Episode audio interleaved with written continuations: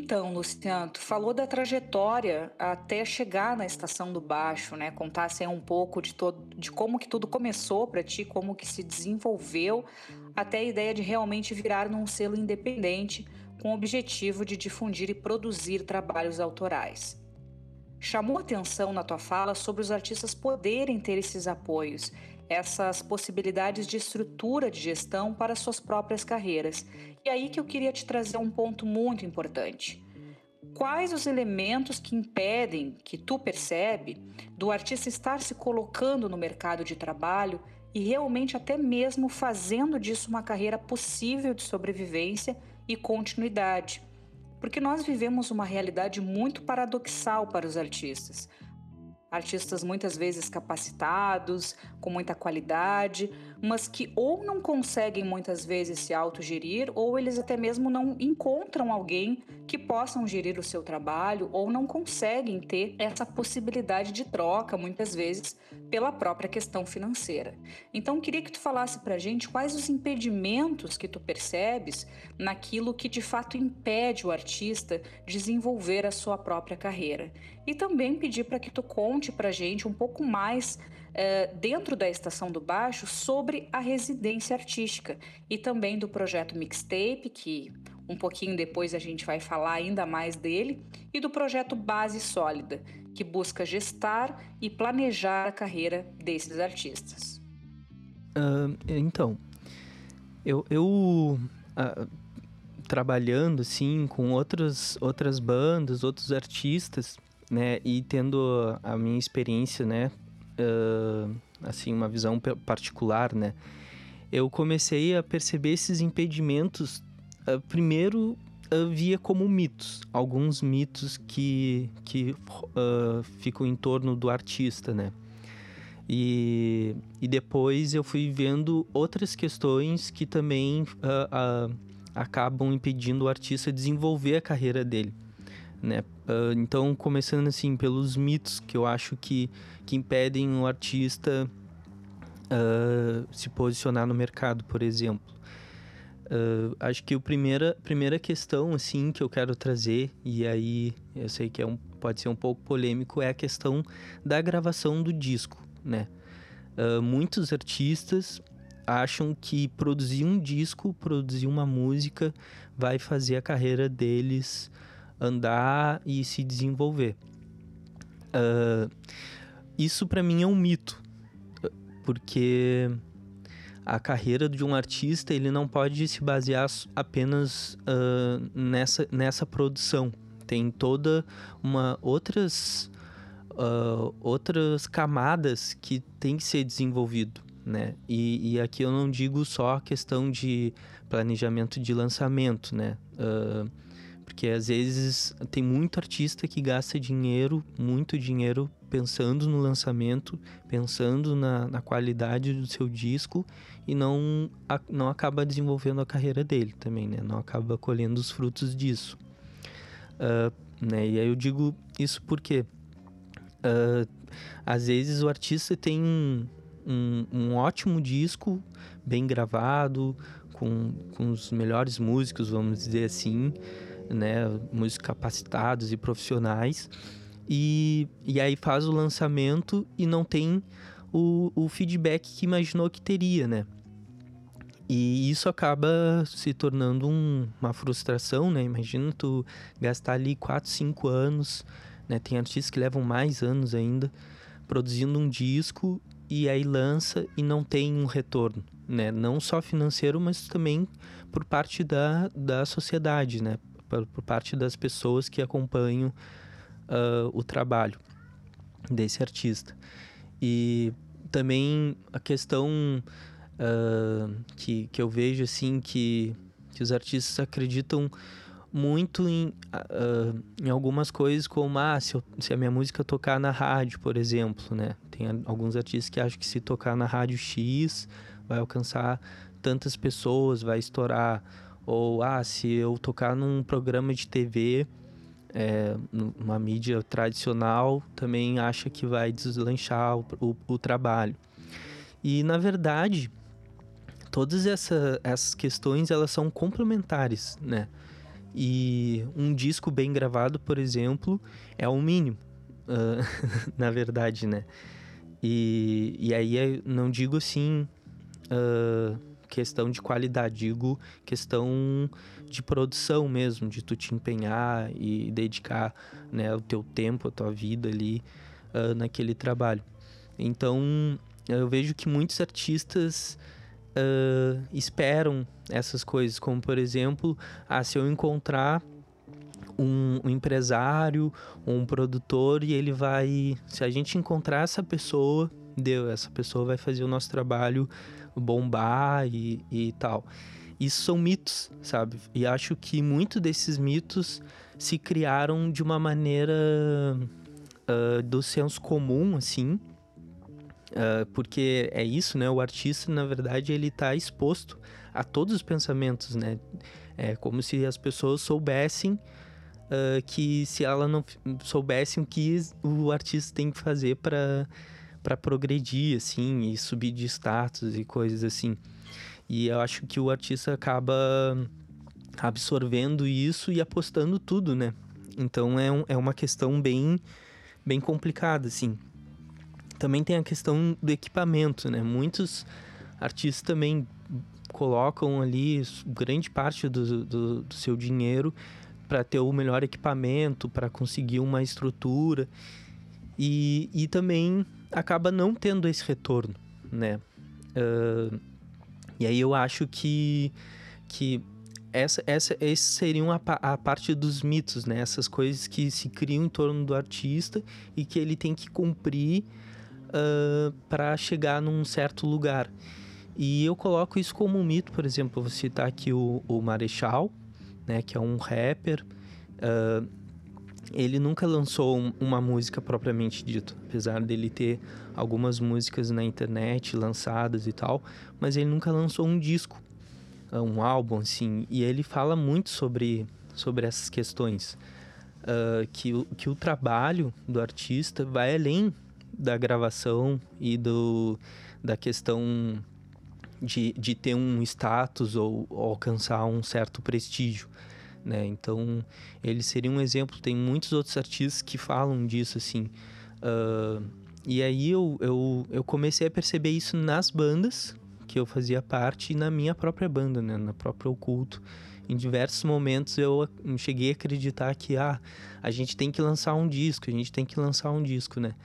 E eu acho que até a própria cobrança de lançar um, um, uma música, um, né, uh, um trabalho, fez. Uh, acabou sufocando, assim. E eu acho que isso é uma realidade de muitos artistas, sabe? Porque é, realmente é frustrante, né? Tu, tu tá ali sempre trabalhando, trabalhando e almejando aquilo. E quando tu consegue, não te traz resultado. Ou quando tu não consegue, tu acha que é aquilo que fez. Uh, e aí eu comecei a, a pensar. Uh, porque aí a gente começa a entrar num campo meio teórico, tá? Mas será que é isso? Será que não é? Né? Então eu comecei a ver o que exatamente eu tinha que fazer, não só para minha carreira, mas com outros artistas e para a gente uh, ver resultados sólidos, né? Uh, resultados concretos assim. E então surgiu ali o projeto Base Sólida que é um projeto que uh, ele basicamente ele vai te ajudar a trazer a tua identidade para o projeto. Né? Esse é o primeiro passo, assim, porque, né, falando de, de, um dos mitos, né, que é achar um empresário.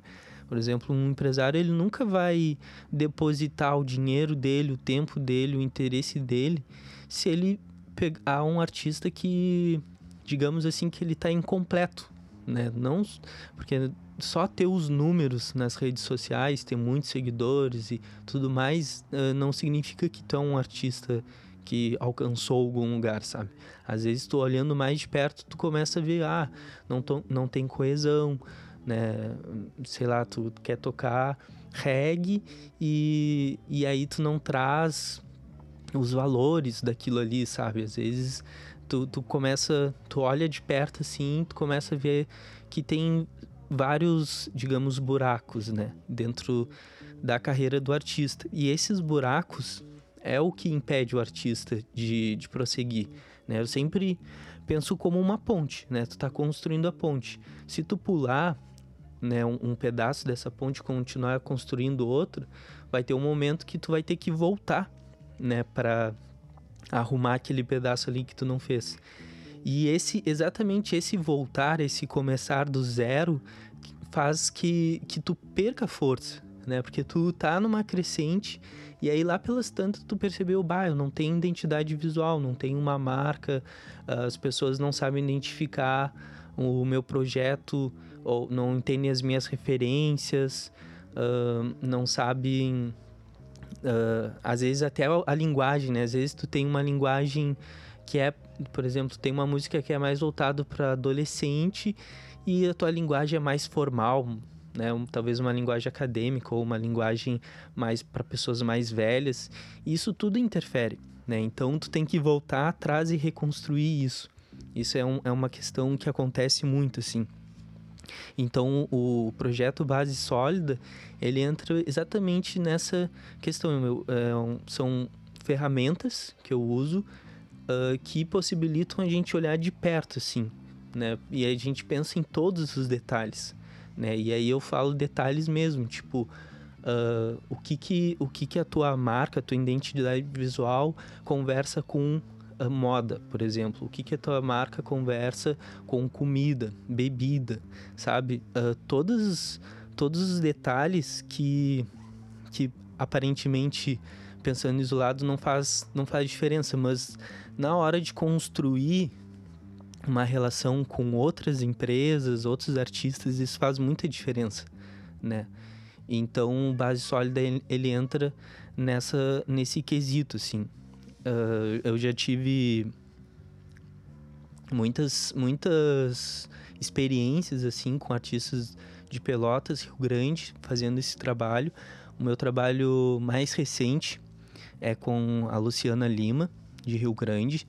Ela, né, tem aí uma carreira de 25 anos, né, de palco, dando aula, né? E mas ela ela tinha alguns desses problemas que eu cito, sabe? De não só a questão dos mitos, mas a questão de identidade, de verificar exatamente o que estava impedindo ela de, de prosseguir, de se posicionar. E foi muito legal, assim, fazer esse trabalho com ela, que ela acabou criando uma marca de moda, né? Que é a endorfina. E ela mesmo costura, sabe? Ela, ela para mim foi uma ideia, assim, genial que comprometeu ela, né? Porque na, no caso da, da Lu, ela tinha uma, é, uma dependência muito grande de, de tocar em, em bares, restaurantes, né? Eventos. E se a gente pensar, uh, o artista, né? ele, ele, não, ele não se define só por ser uh, intérprete. Um artista e, e aí eu tô falando de artista mesmo, não é o ah, tu, por exemplo, tu se forma para dar aula, né? E aí tu vai ser só professor, sabe? Ou ah, tu, tu sabe tocar guitarra e aí tu só toca guitarra. É, isso, isso é uma parte do que tu é. Então, a gente na base sólida a gente começa a perceber, tá, mas o que mais que tu sabe fazer? O que mais que tu pode trazer para o público que cria interesse também? Porque uh, a questão de, da arte, assim, de fazer a arte, ela é uma questão muito íntima do artista, na verdade, né? E, e apostar uh, toda a tua carreira em cima só disso pode acabar te te frustrando em diversas situações. Né? É, no caso da Lu, assim, ela se sentia muito pressionada e como ela dependia disso para viver, né, das apresentações dela, uh, de, em, em vários momentos ela se sentia oprimida, sabe? E e também não só porque também né, a gente está falando aqui de uma sociedade uh, patriarcal, né, machista. Então, né, ela, ela tem uma situação que provavelmente muitas mulheres no meio né, da música sofrem, que é ter uma, um filho, uma filha e ter que se dedicar né, a criar né, o seu filho e ainda ter que ser artista. Então, tipo, isso tudo influencia, né? E aí muitos homens né, não não arcam com isso, não se responsabilizam. Então, ela é uma situação uh, muito, uh, infelizmente, né, uma situação comum, assim. Então, o projeto Base Sólida ele traz essas características, sabe? Uh, o que mais dentro do que tu faz tu pode apresentar? E acho que esse foi o primeiro momento assim que eu realmente pude constatar que sim existem coisas que nos impedem, né, de, de, de desenvolver a nossa carreira. Uh, agora falando um pouco sobre a residência artística, é, da mesma forma, né, como a base sólida uh, traz a, que, a, questão de identidade, a questão de organização, planejamento, né? Isso tudo entra ali na, na base sólida de uh, um planejamento de curto, médio e longo prazo, definir, né, todos as, uh, os teus projetos, né, criar essa marca. Tem a, a residência artística, ela entra como um grupo que seria um grupo de artistas que dividem as suas experiências artísticas, dividem os seus trabalhos e acontece um, tra um trabalho em networking, né? um trabalho em grupo, uh, criando uma discussão e a gente basicamente estuda livros, a gente faz uh, bastante, estuda bastante referências porque uh, tem muitos artistas que, que às vezes não querem se enquadrar num gênero ou não querem se assemelhar a algum artista, mas isso acaba impedindo ele também de se posicionar. Né? É, é claro que a gente não precisa uh, se posicionar de uma maneira que ah, to eu toco que nem um fulano e quero ser que nem um fulano. Né? Não é essa questão, assim. É mais uma questão de, de tipo, com quem eu converso, com quem eu estou conversando, sabe? Então, na residência a gente trabalha muito, a gente tem um cronograma, assim. E eu acho que foi a partir da residência que foi acontecendo.